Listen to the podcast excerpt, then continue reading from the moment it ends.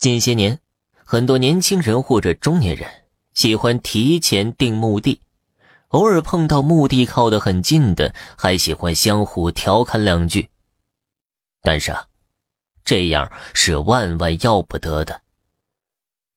我有个朋友，叫张广全，就是负责销售墓地的。他跟我讲过一个故事，听起来令人毛骨悚然。有一个中年男人叫李富贵，四十多岁的样子，事业有成，家庭美满幸福。有一天呢，突然跑过来说是要订一块墓地。张广全也没多说什么，就带着他看了看地形。然后谈好了价格之后，定了下来。当时张广全还觉得有些奇怪，这个人看上去满面春风，既没病也没灾的，况且才四十多岁，怎么会这么早就来给自己定墓地呢？不过呀，顾客就是上帝，只要对方付钱，他也没必要探究别人的私事两个人签订好了合同之后。李富贵提议，说是啊，要再去看一眼自己以后的家。张广全也就带着他过去了。过去的时候，正好碰到另外一个年轻人也在看墓地。李富贵很热情的上去和对方打着招呼：“哎，小王，你也在这里啊？”那个小王转过身来，张广全只看了一眼。就觉得眼前这个人应该是活不了多久了，并不是他能掐会算，而是啊，他在这里待了十几年，遇到的百分之九十都是这种将死之人前来定墓地的。小王听到有人叫他，转过身来，看到李富贵，也笑着打招呼：“李总，你也在啊？你也是来看墓地？”李富贵指着自己选的地方，有些骄傲地说：“他选的可是一块风水宝地，以后一定能庇佑子孙什么的。”说着说着，李富贵突然提议：“小王，要不咱们选在一块吧？这样以后死了也能做个邻居，打打麻将什么的。”虽然他说的是玩笑话，但是跟在身后的两个销售人员顿时脸色就变了。赶紧开口阻止，说是墓地的话，还是自己选比较好。李富贵财大气粗的，面子上哪里挂得住啊？于是把两个销售人员骂了一顿，说又不是不付钱，选哪里轮得到他们来指手画脚吗？被他这么一骂，张广全和另外一个销售就站在身后，也不再多说什么了。这边呢？李富贵和小王说说笑笑的，最后小王选在了李富贵的旁边。两个人临走之前呢，还互相笑着调侃呢：“ 这以后死了，咱们可以相互来串个门啊？”两个人签订好合同之后，相约去喝一杯，也就离开了墓地的销售处。没过几天呢，来了一支送葬的队伍。张广全出去一看，果然就是那个小王。听说是癌症晚期，当时家里没钱呢，干脆就不治了，自己一个人在家里等死。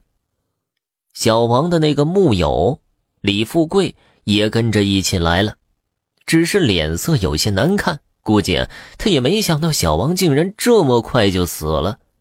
对于李富贵来说呀，他虽然胆大妄为，但是这心里边啊还是有所忌惮的。小王死了之后，他专门请了道士替自己驱邪，然后还花了原墓地三倍的价格重新选择了另外一个地方。但是紧接着，李富贵就开始发现不对劲儿了。他睡到半夜的时候，总是迷迷糊糊的听见敲门声，问是谁吧，又没人搭话。打开门去看看，外面什么都没有。他问老婆有没有听到什么声音，老婆迷迷糊糊的说没有。一开始几次，老婆还陪着他起来看看，后来次数多了，老婆觉得他有神经病，就懒得理他了。敲门声持续了一段时间之后，李富贵时常在睡梦之中听到麻将声。他竖起耳朵听，总感觉麻将的声音好像是从他家的棋牌室里传出来的。一天晚上啊，他又听到了麻将声，他将自己老婆喊醒，两人一起前往棋牌室看看。一推门呢，果然看到麻将桌上麻将乱七八糟的摆放着，他吓得大惊失色。老婆看他这个样子，不耐烦的说道。我昨晚上刚打过牌，乱七八糟的，不是很正常吗？这不是啊，不是，肯定是小王来喊我打麻将了。老婆见他有点神经兮兮的样子，打着哈欠自己回去睡了。在后来的几天，李富贵甚至感觉在睡觉的时候，小王就在他耳边轻轻的喊：“李总，李总，起来打牌了，李总。”你不是说咱们不求同年同月同日生，但求同年同月同日死吗？你怎么还不来呀？一个月之后，张广全又接到了一个送葬的队伍，而这次却是那个李富贵。据他的老婆说呀，李富贵在某一天深夜，不知道发什么神经。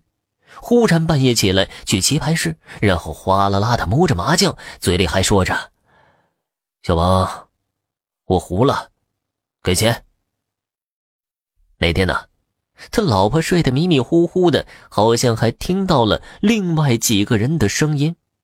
第二天一大早，李富贵就被发现死在了牌桌上，他老婆当场就报了警，以为是和昨晚打牌的牌友有关呢。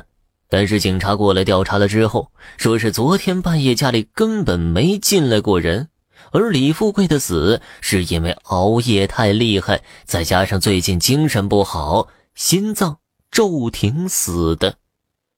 但这件事啊，对于卖墓地的张广全来说，他早就预料到了。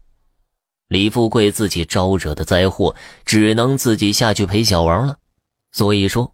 买墓地不同于买房子，千万不要随便搭讪做朋友，否则你就是带了个鬼邻居回去，他会时时刻刻缠着你，直到把你也带走了为止。